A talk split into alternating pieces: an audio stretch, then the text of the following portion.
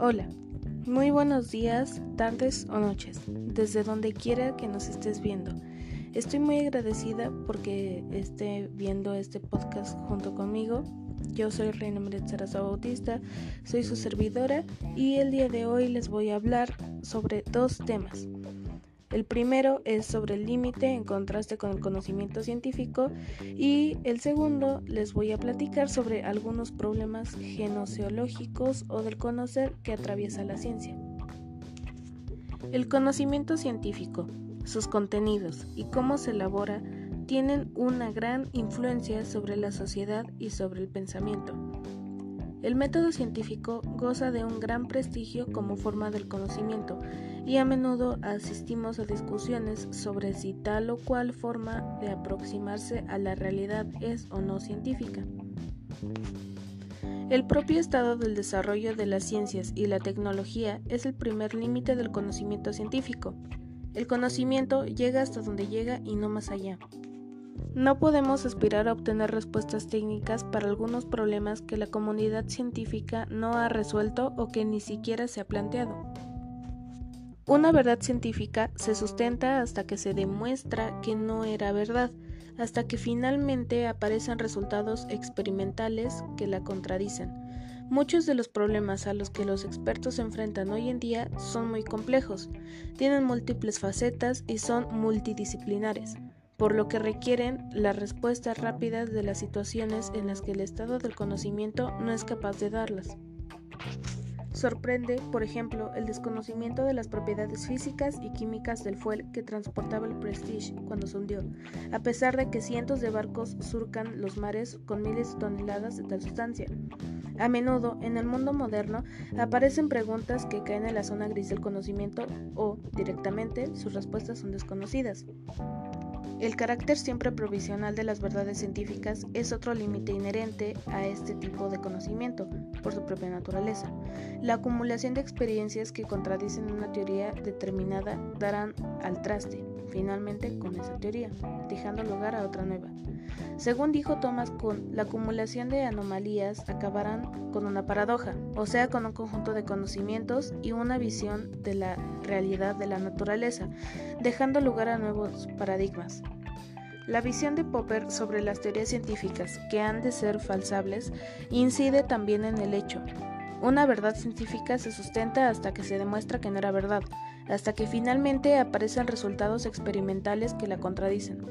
Muchos de los problemas a los que los experimentos se enfrentan hoy en día son muy complejos, tienen múltiples facetas y son multidisciplinares, por lo que requieren la participación de múltiples expertos de diferentes especialidades. A menudo se exigen respuestas rápidas en situaciones en las que el estado del conocimiento no es capaz de darlas. En estas situaciones aparecen numerosas dificultades de coordinación, con la aparición de posibles desacuerdos que dificultarán más el avance hacia la solución del problema. Además, las posibles decisiones que han de tomarse no son unidireccionales, lo que obliga a elegir entre un tipo de actuaciones u otras. Esto se puso de manifiesto durante la catástrofe del Prestige, por ejemplo, en la elección de las técnicas de limpieza del fuel, la limpieza de, los acantilados obliga a devolver el fuel al mar y, por tanto, hay que elegir qué se prefiere, si esperar a que los acantilados se limpien de forma natural o verter algo de fuel a las aguas, que lo depositarán en otros sitios. En el tratamiento de algunos problemas se puede dar la interacción con sistemas muy complejos, como la sociedad, la economía o el sistema político-administrativo. Aquí la búsqueda de certezas es una tarea ardua. La construcción de predicciones sin dejar hueco para la incertidumbre puede dar lugar a errores que tarde o temprano saldrán a la luz, con el consiguiente desprestigio del predictor. Y lo que es peor, las personas que le hayan creído se sentirán engañadas, y las medidas tomadas a partir de sus predicciones pueden no tener el efecto correcto deseado. La incertidumbre aparece como una característica inevitable de algunas disciplinas científicas, tales son como la física estadística, la mecánica cuántica, ciencias de la complejidad y el caos, etc.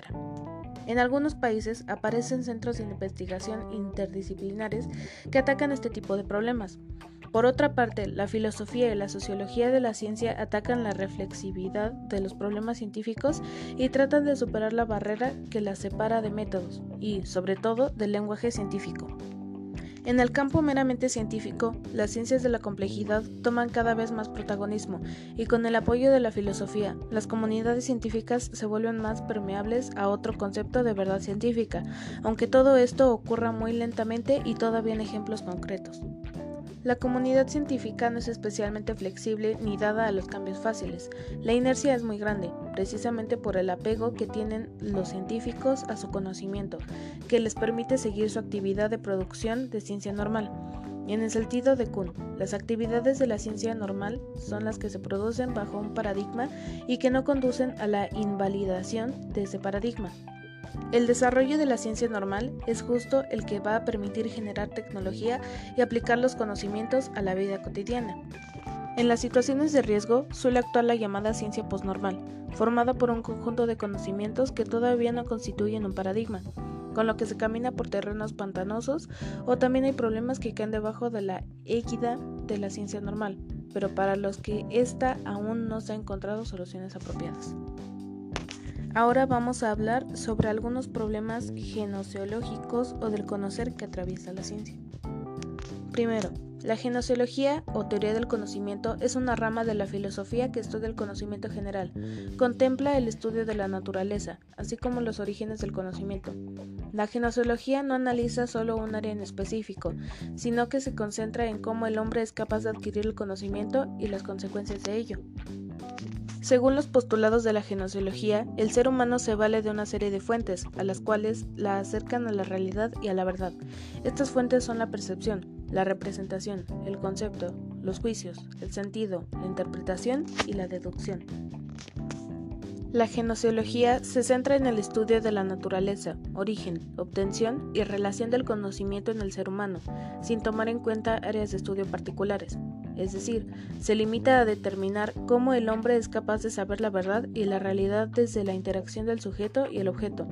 Según la etimología de la palabra, esta deriva de los términos griegos genosis, que significa facultad del conocer, y logos, que se refiere a doctrina o razonamiento. Los primeros estudios relacionados con la genociología parten de la antigua Grecia gracias a los diálogos de Teteo, quien propuso un análisis y clasificación de los estudios.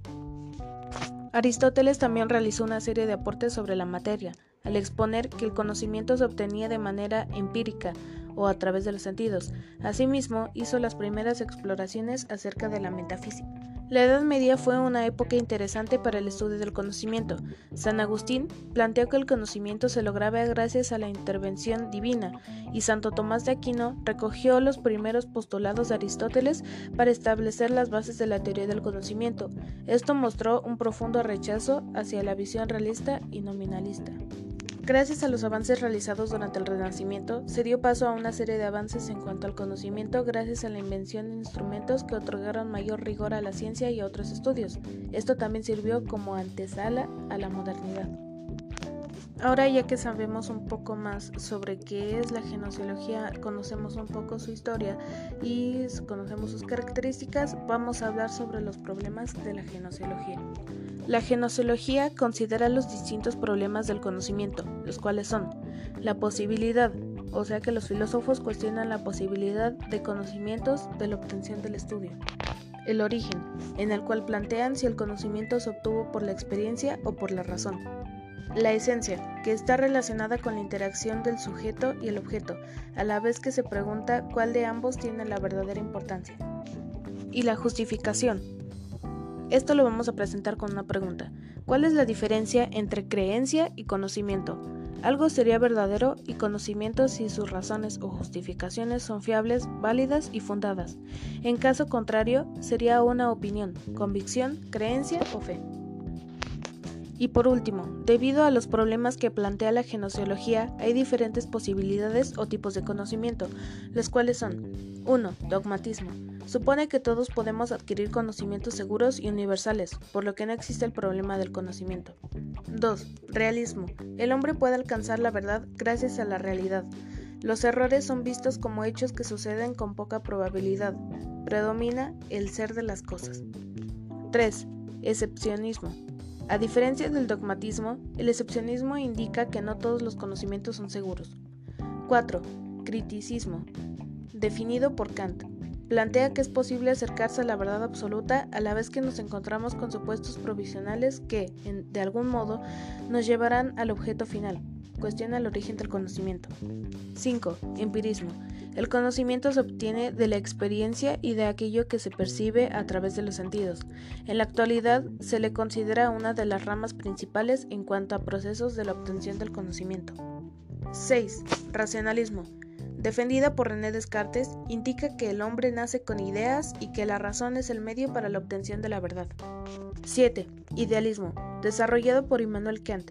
Esta doctrina surge como crítica al racionalismo y al empirismo, para, en su lugar, defender el hecho de que el sujeto no es un ente pasivo, sino que también es capaz de interactuar con el objeto. Y por último, 8. Constructivismo. El sujeto alcanza el conocimiento de la verdad y la construye por medio de los racionamientos siguientes a la interacción con el objeto. Muchas gracias por haber sintonizado con nosotros el día de hoy. Mi nombre es Reina Meret Zarazo Bautista. Espero que pasen un muy excelente día y nos vemos a la próxima. Gracias.